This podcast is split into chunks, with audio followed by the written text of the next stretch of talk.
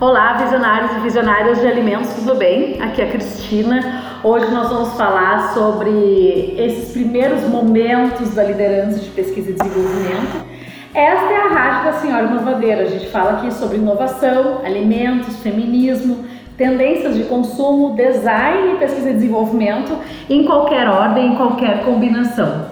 Esse episódio em especial é para acompanhar os nossos as nossas centenas de alunos, talvez agora já milhares de alunos, uh, que se formaram nos cursos de gestão de pesquisa e desenvolvimento, que seja a formação e gestão de P&D, que seja a expedição por P&D, ou outros cursos que a gente promove na área de pesquisa e desenvolvimento, sempre pensando em formar novos gestores. Por que, que eu acho tão importante que a gente vem formar novos gestores, né? Eu vou talvez trazer um pouco da minha experiência, da minha bagagem aqui com vocês e vou combinar essa experiência, essa bagagem é, com todos os aprendizados que essa oportunidade incrível está me dando de ser professora de tantas pessoas ao, em todo o Brasil e fora, inclusive, e também tudo que eu tenho estudado aí nos últimos tempos a respeito de gestão de pesquisa e desenvolvimento, design, design estratégico, como se dá a aquisição de habilidades, né? Tenho trabalhado e estudado bastante isso no meu mestrado. Vamos começar então falando um pouco sobre o que, que acontece, talvez eu vou pedir para você resgatar aí na sua memória uh, o seu sentimento de quando você recém saiu da faculdade. Eu vou falar um pouquinho de mim, né? A gente sai da faculdade talvez com uma sensação de onipotência, né? uh, de onipresença também, talvez, mas de onipotência, ou seja, podemos tudo. E a gente né, se depara com uma situação ocupacional que muitas vezes requer da gente uh, competências, habilidades e até conhecimentos que a gente desconhece. Claramente a gente conhece bem tudo que tem a ver com bioquímica de alimentos, todos os diversos cálculos, todas as boas práticas de fabricação de alimentos, e claro, estou falando aqui de um ponto de vista de alguém que é técnico na área de alimentos, mas talvez você tenha caído aqui no rádio da, na rádio da Senhora Inovadeira vindo de outras profissões e tudo bem, vou, vou trazer aqui os exemplos que são talvez próximos e possíveis para mim, mas se for o seu caso outro, é, tente formular e tente resgatar esse momento logo depois da saída da faculdade, que a gente entra para o nosso talvez estágio, primeiro emprego, e a gente se depara com a necessidade de uh, né, desenvolver habilidades diferentes daquelas que a gente tinha inicialmente desenvolvido. E isso nos coloca numa posição novamente de iniciantes. Né? Então, quando a gente é iniciante em algo, quando a gente está, quando a gente é noviço em algo, a gente precisa entender, decompor aquele algo, a gente precisa ser bastante analítico naquele algo e a gente até olha para o nosso mundo ao nosso redor de uma forma não situacional, ou seja, eu não me situo naquilo e eu não percebo que existe um recorte naquilo. É muito claro que ao longo do tempo eu recebo, quem vai trabalhando em pesquisa e desenvolvimento, a gente vai recebendo projetos e eu queria que você lembrasse desse primeiro projeto de desenvolvimento de produtos que talvez você recebeu, o primeiro briefing que você recebeu, colocou no colo e talvez você tenha pensado: meu Deus, eu não sei nada, não sei por onde começar, como eu monto a minha primeira formulação, qual é o primeiro passo que eu dou aqui nesse projeto, para que lado eu vou, com quem eu conto como eu corro? Será que eu preciso fazer tudo isso aqui sozinho ou sozinha? Será que eu tenho alguém ao meu redor que pode me ajudar? Será que eu posso perguntar? Será que eu não posso perguntar? Toda essa incerteza rodeia esse primeiro projeto, a não ser que você seja uma pessoa iluminado, iluminada, uh, que tenha vindo né, já de berço com todas as certezas dentro do seu cérebro. Eu acho que todos os demais, nós, réis mortais, não somos assim. Então, eu vou pedir para você resgatar esse sentimento desse seu primeiro projeto. Para mim, foi um projeto de desenvolvimento de um blend de aditivos, ingredientes uh, para ser utilizado em uma salmoura, para ser aplicado em frangos temperados. E eu me lembro que aquilo me esgotou, inclusive, é, fisicamente, porque eu tinha que fazer a aplicação daquela salmoura uh, em 90 frangos para ver se a salmoura ficava dentro do frango ou não. Enfim, né, projetos do início dos anos 2000 aí que hoje em dia ah, nem sei se fazem mais sentido. E que bom. Quando a gente vai é, fazendo cada vez mais projetos, a gente vai aprendendo então a fazer projetos, não é? A gente, dois anos depois, a gente já é capaz de, inclusive, começar um projeto sem ter um briefing muito bem definido.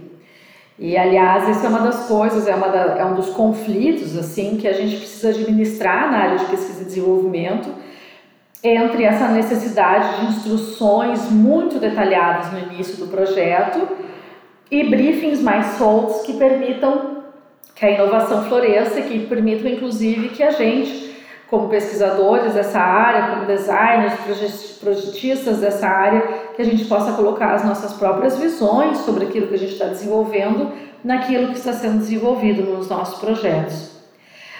A gente, com o passar do tempo, com a experiência que a gente vai tendo na área de pesquisa e desenvolvimento, projetando, né, trabalhando lá como especialistas, como pesquisadores em P&D, a gente vai cada vez mais se sentindo confortável nessa cadeira, a gente vai é, aumentando os nossos saltos, os nossos pulos, a gente vai se permitindo, inclusive, usar em alguns momentos e contrariar aquilo que está escrito na nossa frente e talvez testar novos modelos. Imagino que se você já tem alguns anos de pesquisa e desenvolvimento nas costas, com dois, três, cinco anos você com certeza já tem essa sensação bem definida dentro de você. Eu tenho certeza que você olha para trás e pensa lá naquele meu início, como eu era ingênuo, noviço, como eu era uma pessoa ah, ah, imatura, talvez até, né?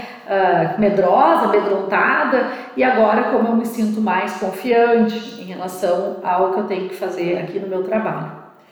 E aí a gente um, acontece a nossa trajetória na área de pesquisa e desenvolvimento, a gente vai se fortalecendo e a gente vai crescendo nessa cadeira de pesquisador ou pesquisadora na área de P&D.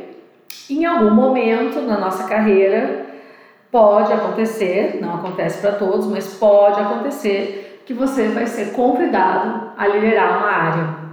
Isso acontece muito um, claro, como uma forma de privilegiar a senioridade das pessoas dentro de uma empresa, e também acontece bastante como uma forma da gente capturar talentos de outras empresas. Então, pode acontecer que a sua primeira cadeira de liderança, inclusive, não vai ocorrer dentro do contexto onde você está trabalhando hoje. Então, vai acontecer para muitos de vocês e para mim também aconteceu uh, que a sua primeira cadeira de liderança vai ser uma cadeira nova e num contexto novo. E aí é sobre esse momento que eu queria falar com vocês nesse podcast, que eu tenho uma sensação e não só uma sensação, eu tenho evidências uh, ao longo aí da minha jornada como professora e pesquisadora nessa área de gestão de pesquisa e desenvolvimento, eu tenho bastante evidências da área de alimentos, pelo menos, que não, que de outras áreas também, de que quando a pessoa faz essa transição para a área, uh, por exemplo, de liderança, que seja uma coordenação, uma, uma cadeira de gerência, é, ela não necessariamente percebe que ela voltou ao início. Olha que interessante. A gente parece que está crescendo na vida da gente, mas quando a gente dá esse salto para uma cadeira de gestão, a gente volta a um determinado início. Claramente não é o mesmo início que a gente tinha lá logo depois da faculdade, quando a gente começou a trabalhar em pesquisa e desenvolvimento. Mesmo assim, um início. E o curioso é que esse salto para a cadeira de liderança em gestão de P&D e talvez em gestão de qualquer área, ele ocorre no momento da nossa vida, da nossa carreira, em que a gente já se sente razoavelmente confiante em uma série de competências e habilidades que nós temos. Então, essa cadeira de liderança ela não é mais do que devida, merecida. Precisamos estar ali, merecemos estar ali, devemos estar ali. É com, às vezes, esse sentimento que essas cadeiras de liderança eu vejo sendo ocupadas. Infelizmente, muitas vezes esse sentimento não vem acompanhado de um sentimento talvez um pouco mais humilde de que a gente voltou ao início. E uma coisa que eu debato bastante com os nossos alunos, tanto na formação em gestão em P&D, quanto na expedição por P&D, ou no curso uh, da sala de controle, que é uh, gestão estratégica de pesquisa e desenvolvimento, um, uma coisa que eu debato muito com todos esses alunos é que quando a gente ocupa uma cadeira de gestão, o nosso trabalho muda e muda especialmente a natureza daquilo que é projetado. E é talvez sobre isso que eu queria conversar um pouco aqui com vocês e sobre as perspectivas de um, aquisição de habilidades que a gente pode esperar uh, para um profissional. Tem um modelo de um pesquisador chamado Dreyfus, Robert Dreyfus. Stuart e Robert Dreyfus propuseram um modelo de aquisição de habilidades uh, ali nos anos 80, que diz que todo mundo adquire habilidades em cinco estágios.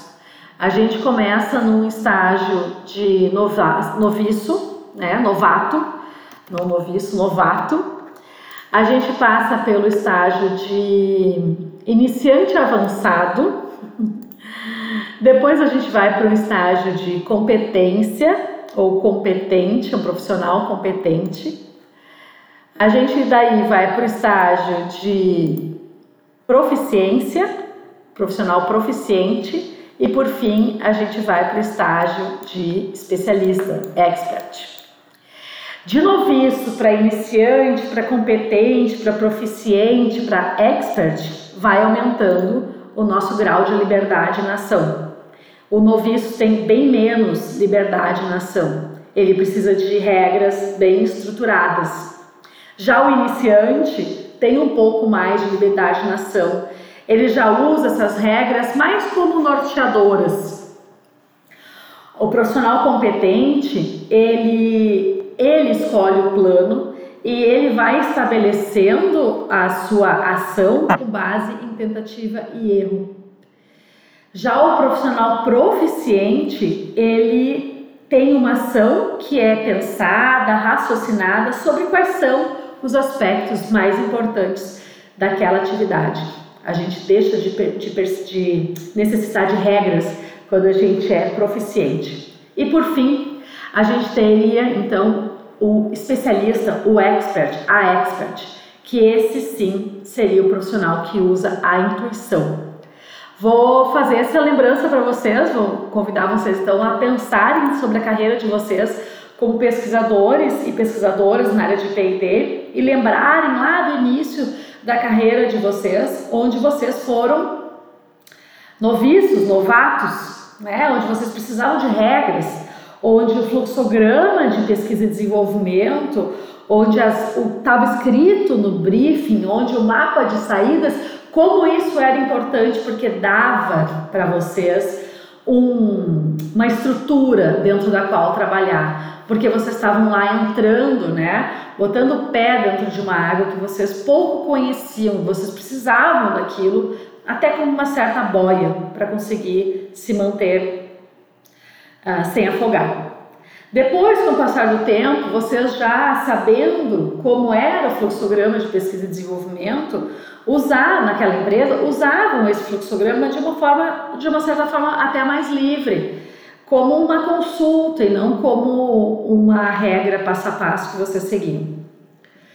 Com o passar do tempo, vocês também foram capazes, por exemplo, de testar coisas fora daquilo que estava inicialmente previsto. E aí, quando vocês se tornaram realmente especialistas naquilo, vocês passaram a usar a intuição. E é nesse momento que muitos de vocês, eu inclusive, é, é nesse momento que muitos de nós somos promovidos para uma cadeira de gestão, de pesquisa e desenvolvimento. E a gente chega lá todo, todo, toda, toda, achando que está arrasando, né? Arrasane.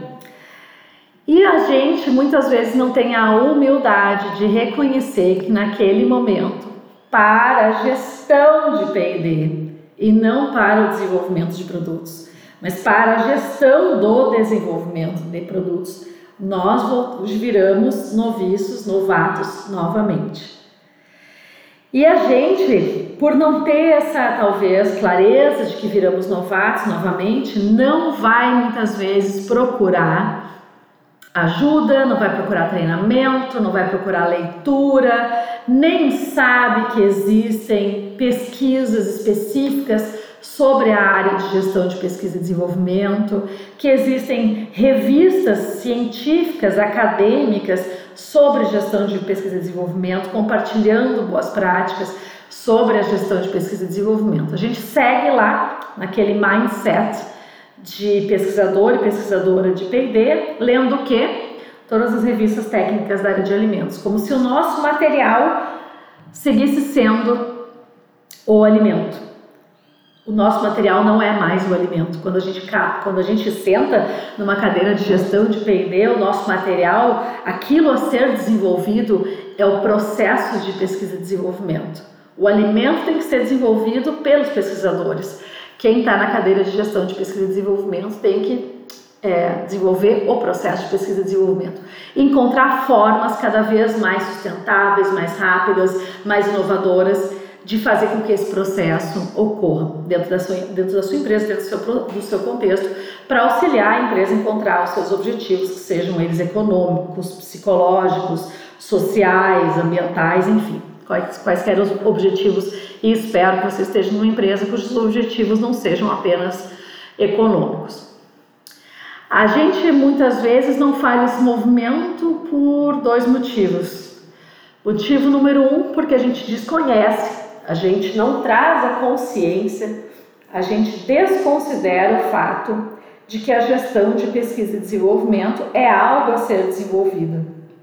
E a gente se comporta como experts em gestão de P&D, usando aí muito a intuição para resolver os problemas de gestão de pesquisa e desenvolvimento, sendo que nós não temos a cancha, o tempo, nós não temos a o caminhar, nós não temos a experiência necessária para que a gente chegue a usar a intuição. A gente senta na cadeira de gestão de pesquisa e desenvolvimento como se fôssemos experts.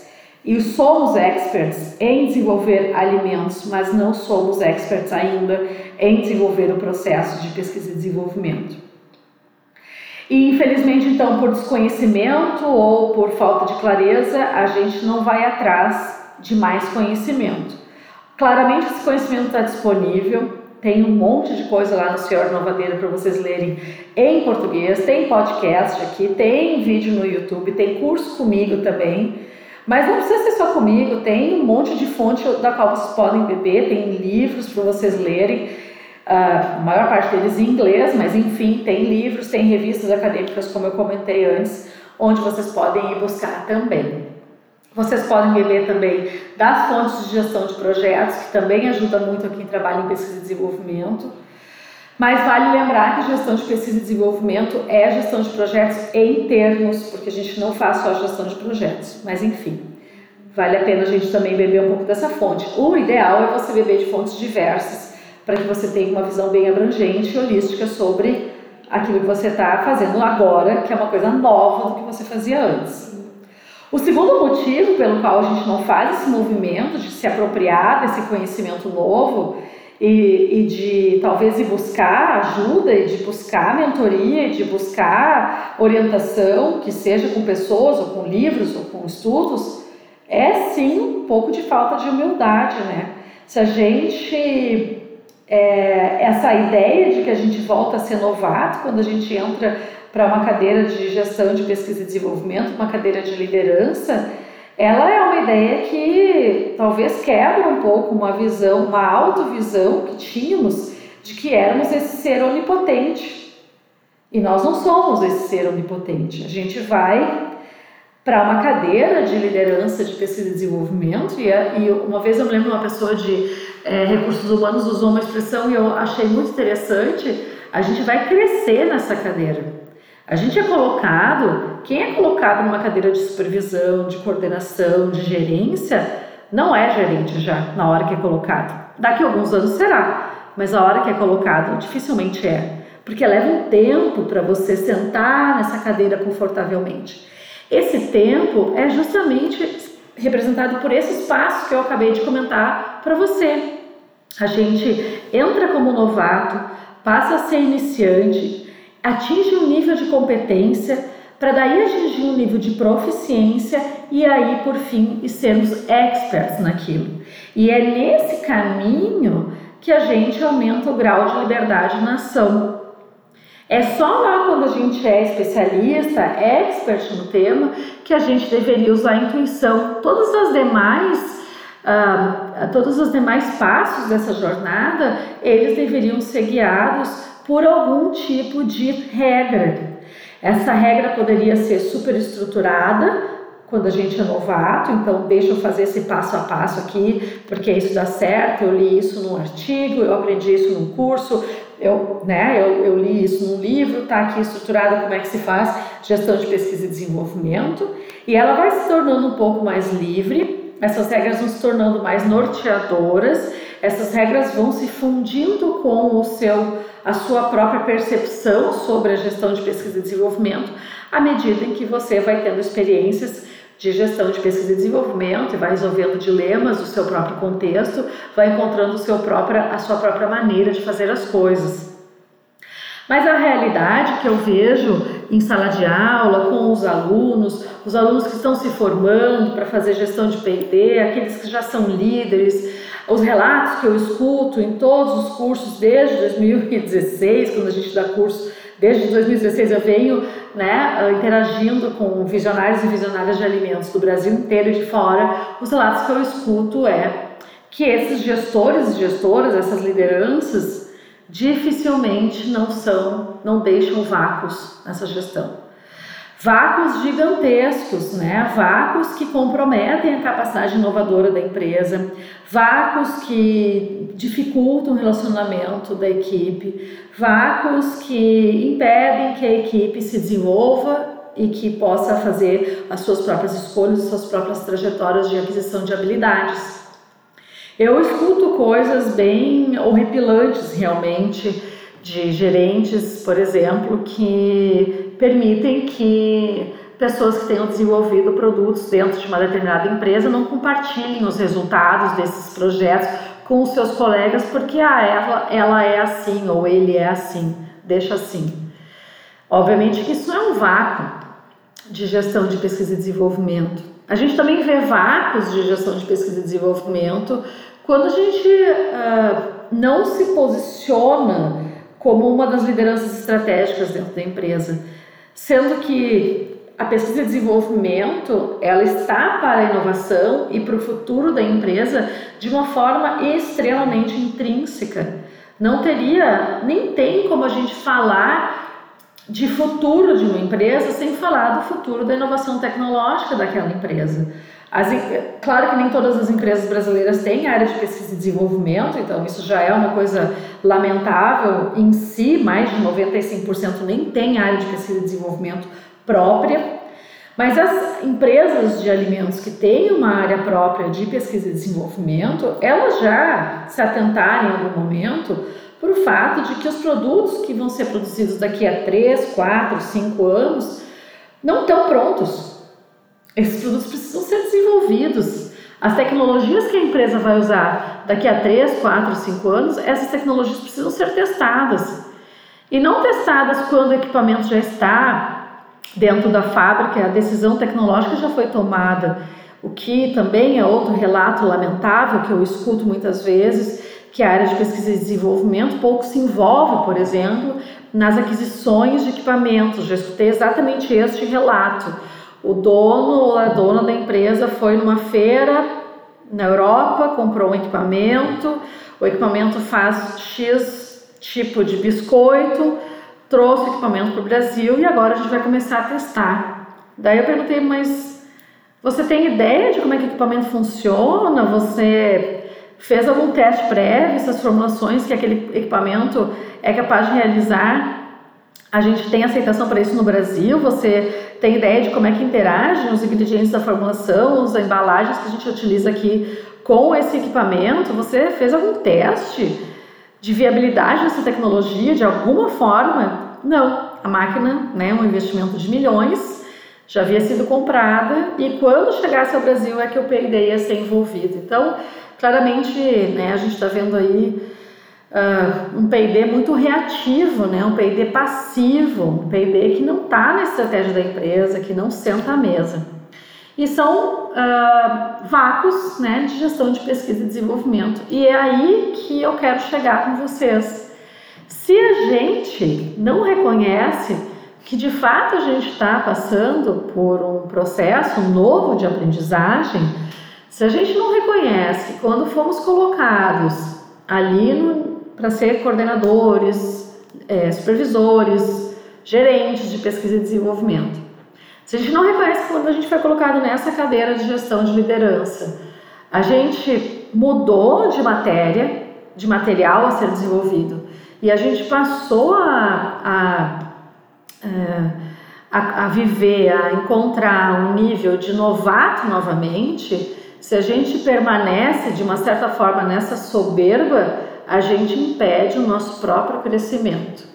Porque a gente finge que a gente é expert em algo que a gente não conhece, e por a gente fingir que a gente é expert em algo que a gente não conhece, a gente fica usando a intuição para todas as decisões. E é isso que eu mais vejo. O que eu mais vejo é uma liderança de pesquisa e desenvolvimento que uh, toma decisões todos os dias com base na sua intuição. Intuição essa que não foi calejada, que não foi exercitada, que não foi instruída por anos de prática e talvez até por anos de estudo. É simplesmente uma intuição que foi formada por projetos. E aí eu quero lembrar para os meus digníssimos e digníssimas, os meus digníssimos não é leitores aqui, né? Como é que a gente chama as pessoas? Os meus digníssimos escutadores de podcast e as minhas digníssimas escutadoras de, de podcast, meus ouvintes queridos, as minhas ouvintes queridas. Uh, eu queria lembrar que quando a gente estava lá pesquisando novos produtos, né, desenvolvendo projetos para desenvolver novos produtos, Claramente a gente aprendeu a desenvolver projetos, né? A gente é especialista nisso, eu não, tô, não quero tirar nada dessa especialidade aí de vocês. Vocês mereceram esse título de expert nesse, nesse ponto. Mas uma coisa não necessariamente te prepara para outra. Então, uma coisa é eu desenvolver um projeto, outra coisa bem diferente é eu dar conta de 50 projetos sendo desenvolvidos todos ao mesmo tempo, eu ter que dar conta de como eu seleciono esses projetos, eu ter que dar conta de como eu distribuo os recursos da equipe por esses projetos, eu ter que dar conta de como eu faço o registro das informações desses projetos durante a etapa de pesquisa e desenvolvimento para que a gente possa no futuro se privilegiar desse conhecimento que foi gerado durante os projetos eu ter que dar conta das transferências de conhecimento desses 50 projetos para a fábrica, para a produção, para a qualidade, para vendas, para o saque, para o marketing, enfim, para todo mundo que precisa saber sobre esses novos produtos. Então, uma coisa não te prepara para outra. Ela te prepara do ponto de vista de entender aquilo pelo qual o pesquisador e a pesquisadora estão passando neste exato momento, e que bom É um super entendimento, entendimento importante e que vai te ajudar a ser empático, empática com certeza, mas não lhe prepara para a situação de múltiplos projetos. E gestão de pesquisa e desenvolvimento é decisão, seleção de múltiplos projetos, registro de conhecimento e transferência de conhecimento. Eu estou fazendo esse chamado aqui para vocês porque já estamos indo aí para. Já estamos na 11 turma da formação em gestão de pesquisa e desenvolvimento e eu nem me lembro mais quantas turmas de expedição por PD eu já ministrei, mas com certeza já estamos próximos a 20 turmas. Então já passou muita gente, muita gente pelos meus cursos onde a gente fala de gestão de pesquisa e desenvolvimento, que são principalmente esses dois. A gente tem outros mais avançados, né? Mas esses dois é o núcleo aí de, do nosso modelo de gestão de pesquisa e desenvolvimento. E eu não canso de bater nessa tecla. A gente não se prepara tecnicamente para ser gestor de pesquisa e desenvolvimento. Isso é extremamente importante a gente perceber que a gente não se prepara estrategicamente para isso. Eu vou talvez uh, sugerir para você que. Ah, eu espero que você tenha gostado que eu troquei o meu microfone, porque parece que agora ficou melhor o som e mais, mais uh, limpo. Então peço desculpas pelo início.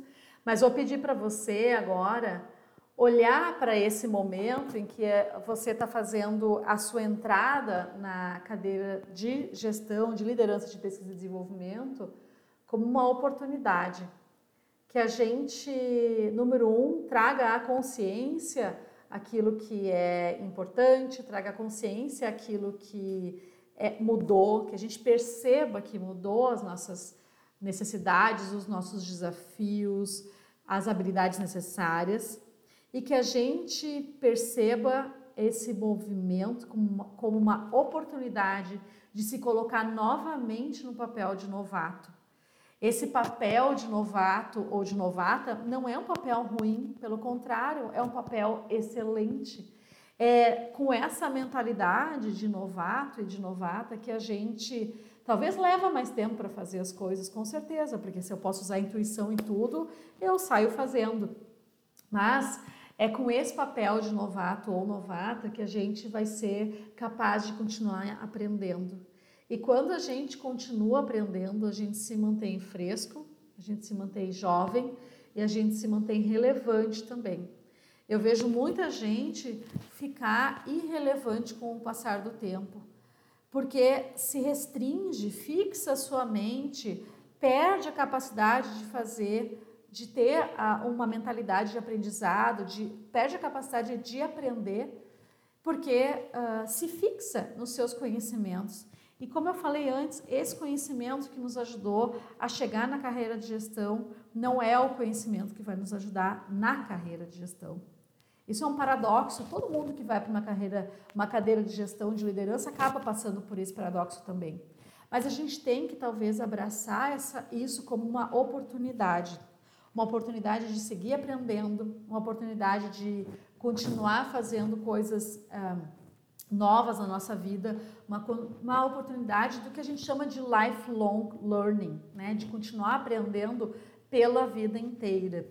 Coisa que talvez não foi o modelo no qual nós fomos criados, porque nós fomos criados num modelo em que a gente né, ia para a escola, talvez fazia uma faculdade, uma pós-graduação, alguns faziam mestrado, bem menos faziam doutorado, e era isso, a gente não precisava aprender mais nada, que tudo que já tinha para ser aprendido estava aprendido. Mas esse não é o modelo que serve para 2022, esse com certeza não é o modelo que serve para o nosso milênio, esse não é o modelo que serve para essa década, nem para as próximas.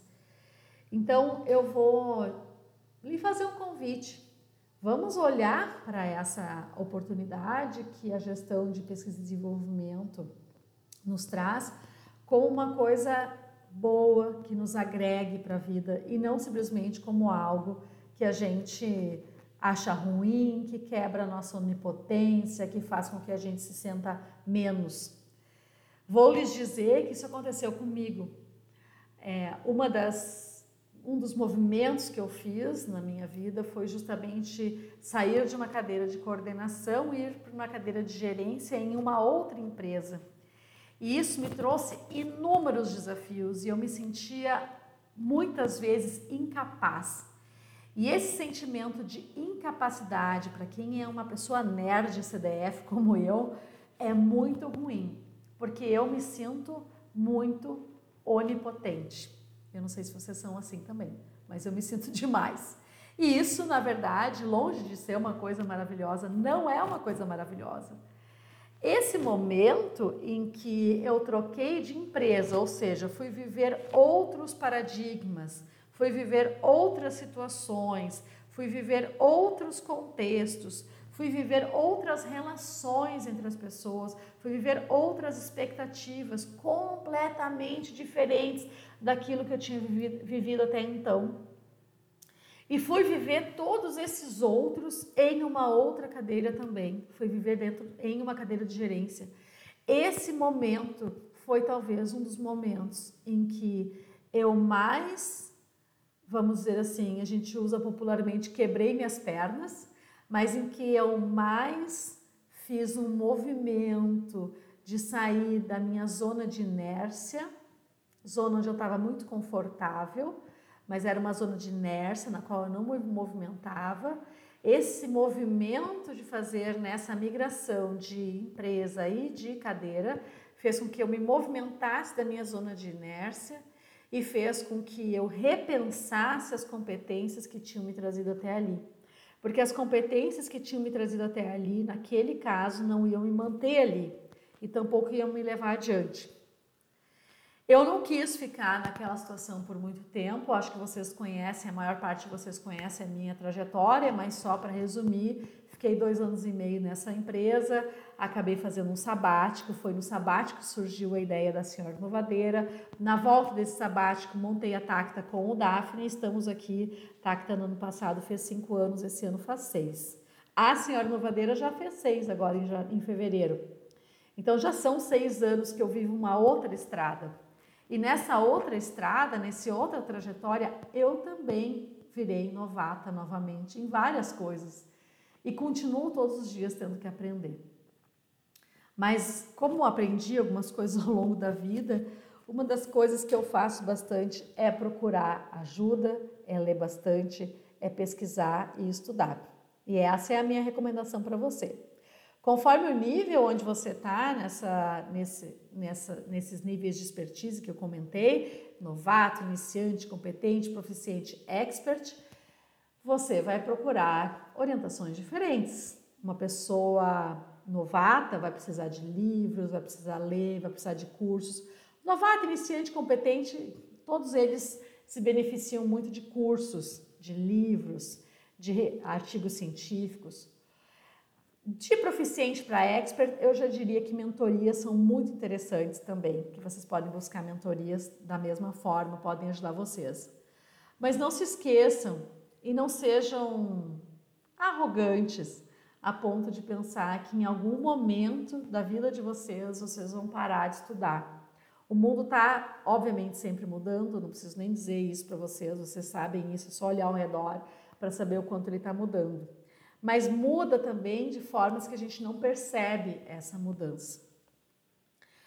Uma das questões com, as quais, com a qual eu queria fechar aqui para vocês vem lá do Zen Budismo. Eu estava escutando o podcast do Prelo hoje de manhã, quando me veio a inspiração para falar com vocês aqui sobre os níveis de, exper de experiência, né, de expertise proposto pelo Dreyfus e como ele se conecta com essa nossa jornada dentro da área de pesquisa e desenvolvimento.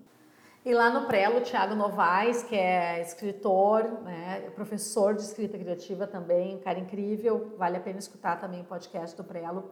Ele trouxe um ensinamento né, do Zen Budismo, que eu achei muito interessante. Aliás, o Thiago Novaes é psicólogo, ah, psicanalista, mestre, doutor em psicanálise, enfim, um cara muito estudioso também e vale a pena escutar. Eu amo muito esse podcast. É, voltando depois da, da, da indicação, é, ele fala sobre os estudos que ele fez no Zen Budismo e ele diz o seguinte: no Zen Budismo, a pessoa que tem a maior mentalidade de aprendizado, de iniciante, a maior mentalidade de aprender, de estudante, é o mestre. Então, quando eu falo para vocês para abraçar essa oportunidade de aprender coisas novas, quando vocês vão para uma cadeira de liderança, de gestão, eu falo para vocês realmente se tornarem os mestres da área de pesquisa e desenvolvimento. Não terem respostas prontas, buscarem as respostas, manterem essa mente aberta para que essas respostas possam atingir vocês de alguma forma e que vocês possam ser os mestres realmente, as mestras da área de pesquisa e desenvolvimento aí nas empresas, nos contextos, nas situações de vocês. Bom, pessoal, era isso que eu queria falar com vocês hoje aqui. Espero que vocês tenham gostado da minha reflexão. Peço desculpas pela questão do microfone no início do nosso podcast. Se vocês gostaram, vou convidar vocês a chamarem mais gente para esse podcast, a curtirem ele na plataforma onde vocês estão recebendo ele e para que vocês também possam compartilhar ele com as pessoas da sua empresa, que vocês possam discutir sobre liderança de pesquisa e desenvolvimento. Uma, uma área que talvez devesse escutar bastante esse podcast é a área de RH. Então, quem sabe você manda aí para as pessoas de RH da sua empresa, que acho que é uma reflexão sobre a qual talvez eles possam colaborar, refletir e quem sabe a gente pode pensar em coisas melhores juntos para fazer com que esses novos líderes de pesquisa e desenvolvimento possam crescer uh, o melhor possível nas suas cadeiras de gestão de PIB. É isso, um grande abraço para os visionários e visionários de alimentos, espero que vocês estejam todos bem e nos vemos no próximo episódio. Beijo!